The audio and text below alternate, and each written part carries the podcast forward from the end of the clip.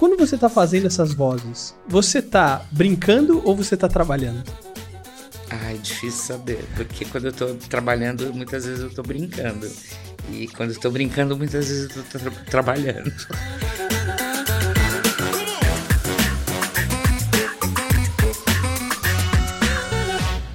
Olha, hoje eu tô aqui com ela que faz um monte de voz diferente. Se ela te ligasse e quisesse te enganar, você não ia ter como descobrir que ela era. É, era ela né? Vai, hoje, várias. É, com chamada de, de vídeo no WhatsApp ia ser impossível, todo mundo ia te reconhecer. Mas quando era só telefone, né, Ellen? Aí não ia dar. Eu tô com ela, Ellen Helene. Tudo bom, Ellen? Tudo bom, Fê? Tudo bem? Olha, eu fiquei muito feliz de você ter aceitado o meu convite. Obrigada, viu? obrigada. Vamos bater um papo. Agora é o seguinte: você passava muito trote? Não. Ah. Eu tinha vergonha. Então vamos começar já. Eu tinha vergonha. Você tinha vergonha, era tímida. Vergonha. Eu tinha, ficava com dó da pessoa do outro lado, entendeu? Sabe aquela coisa que se sente mal pelo outro? Eu não conseguia, eu não fazia bullying na escola, tadinha de mim. O que, que chega primeiro na sua vida? Contação de história, a TV ou as vozes? Você sabe que as vozes é uma coisa que eu nunca reparei. Eu acho que foram elas que aconteceram primeiro porque meu pai imitava muitas vozes. Meu pai fazia personagens muito engraçados, assim, com a voz. Era uma brincadeira de voz, né? E na família da minha mãe, o povo cantava, tinha tinham vozes lindas, tal. Então tinha toda uma brincadeira vocal em torno de mim. Sempre, sempre rolava um imitava o outro, ah, o tio Manuel que falava não sei o quê, o fulano. Lembra aquele que falava de tal coisa? Eles contavam os causos né, da, da, das cidades com as vozes. Então a voz acho que foi a coisa que chegou primeiro. Aí depois chegou o teatro, né, a representação. E quando eu comecei a fazer locução também, as coisas se juntaram. Tinha um pouco de tudo. Aprendi a fazer boneco na televisão. Foi você vai incrementando um pouquinho, né? Vai virando autodidata e vai se virando. Essa parte de boneco, você começou no Bambalalão, é isso? No Bambalalão. Bambalalão. Bambalalão, falei errado. Bambalalão. Tinha a, a Maria Amélia, né? A Memélia, que já fazia os bonecos do programa. Um amigo meu que foi quem me levou para lá, que era o Chiquinho Brandão, um ator maravilhoso. E uma pena que não existe mais. E ele, eles dois faziam bonecos, bonecos super interessantes. E eu fiquei com vontade de aprender. Tinha toda uma coisa da, de achar a voz do boneco, de fazer uma voz diferente e tal. É sempre a coisa da voz, né? A voz é a coisa que me. As palavras, isso sempre me, chamou muita atenção. Você comentou que seu pai fazia muita brincadeira em casa com vozes e tal. É, por que, que tinha essa característica? É porque não tinha tanto brinquedo na época? Ele queria entreter? Ah, era o jeito dele? Não, eles tinham uma língua própria, os irmãos. Era uma família de oito irmãos e eles tinham uma língua própria que eu nunca consegui aprender. Era uma língua super difícil. E eles conversavam nessa língua, inventavam coisas. Todos eles eram muito traquinas, né? O meu pai e os meus tios. E eles tinham essa brincadeira de ficar imitando, fazer a voz do fulano, do ciclano. Era a maneira deles brincarem na vida. Acho que eles brincavam muito com isso. Você acha que a molecada hoje está muito limitada, principalmente a parte de criatividade? Porque parece que, um, primeiro, a interação entre a, a juventude mudou muito, porque está todo mundo às vezes no celular. Você tem um monte de coisa hoje, você tem videogame, você tem filme, você tem série, você tem brinquedo X, brinquedo Y, que às vezes quando era antigamente você não tinha muito isso. Você pegava é, um algodão, né? Pegava um, uma tampinha de garrafa e fazia um brinquedo. É, tem uma coisa interessante que eu acho que hoje em dia a imagem pronta, ela imagina tudo para você. Ela imagina o entorno, ela imagina tudo. E no passado não, eu me lembro que quando eu lia determinados livros, um deles é, que virou depois programa de televisão, que foi o Sítio do Pica-Pau Amarelo, por exemplo, eu li a coleção inteira de Monteiro Lobato na época. Eu tinha uma imagem muito clara na minha cabeça do que era aquele lugar. como eram aquelas pessoas. Quando aquilo estreou na televisão, eu não queria nem assistir, porque não tinha nada a ver com o que eu tinha imaginado. Eu achava um horror. Isso é ruim, não é, como eu, não é como eu vi. Eu vi dentro da minha cabeça tudo aquilo. Aquilo para mim era um universo. Então eu acho que exercitava a imaginação, a criatividade, né? O livro, a brincadeira, o algodãozinho que era um carneirinho. Cada um via aquilo de uma maneira diferente. Isso exercita um lado da personalidade que eu acho bacana. Por outro lado, a gente não sabe o que, que essa tecnologia. No, no que ela ajuda, como serão essas pessoas? Não digo você, porque você ainda pegou programas de televisão Nossa. bastante criativos que incentivavam Sim, a imaginação Mundo e tudo da mais. Lua, é, Catavento. Mas hoje em dia não, hoje em dia está tudo imaginado. E os diálogos são muito adultos, e as crianças às vezes nem sabem o que estão dizendo. Né? Elas, não têm, elas não têm conteúdo para dizer certas palavras. O português empobreceu demais. Na minha época, por exemplo, uma pessoa conversava, com certeza conhecia qualquer um, qualquer um, mesmo um analfabeto, conhecia lá 800 palavras do, em português, mil palavras, entendeu? Hoje em dia é, é muito pobre o nosso vocabulário as pessoas não entendem. Tem coisas que eu falo que as pessoas não entendem. Elas ficam me olhando, mas o que quer dizer isso? Falando grego. O que, que é fluido? Né? Uh, se você falar, as pessoas não sabem. Três, quatro palavras aqui que você põe a mais, ninguém não sabe o que é. Então, isso tudo, essa, essa falta desse tipo de cultura, porque outras culturas estão sendo adquiridas, né? Não quer dizer que a pessoa não tem a cultura. Quer dizer que a pessoa está adquirindo cultura em outro lugar. Agora, eu acho que essa cultura faz falta. Eu acho que ela faz muita falta para as pessoas. Você acha que tem como mudar esse cenário? Não, eu acho que a evolução natural é essa. Né? Eu acho que a vida do homem é cíclica. Ele passa, se você for olhar a história, se você conhece bem história, você vai ver que os homens cometeram os mesmos erros a cada X tempo. O mesmo erro, com, com é, vestimentas diferentes, né?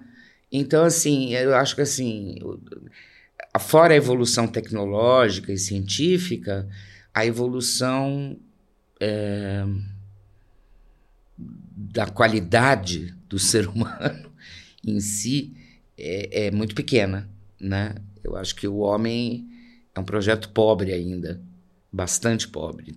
Tecnologicamente falando, eu acho que ele é maravilhoso, mas eu acho que ele é o mesmo encrenqueiro, bagunceiro, é, cruel, é, ele não se livra de certos problemas. Você pode dizer assim, ah, a humanidade está evoluindo. Não, a humanidade está sendo proibida de fazer determinadas coisas. Se deixar, isso aqui é igualzinho Velho Oeste, né? Você encontra o mesmo tipo de coisa, fala assim: ah, tal, agora eu posso entrar na loja e levar o que eu quiser para minha casa, porque até X eu posso roubar.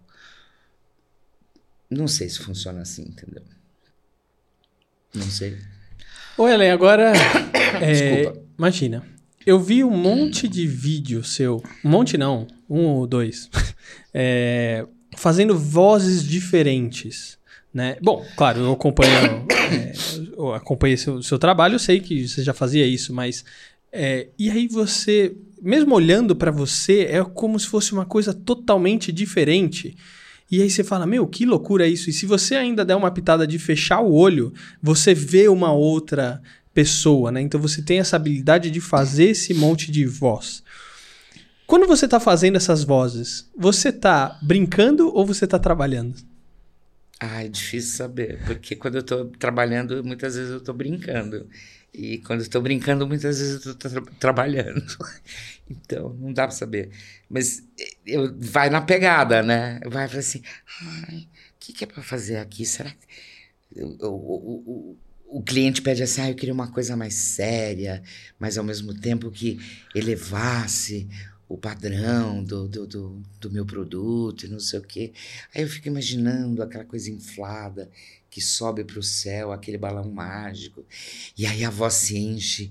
Então, você, se você usar o produto tal, ele vai transformar você numa pessoa melhor. E você, e você acredita nisso. Por quê? Porque é imaginação, tá tudo aqui na imaginação. E a voz muda, vira um outro personagem. É engraçado isso, e é uma brincadeira.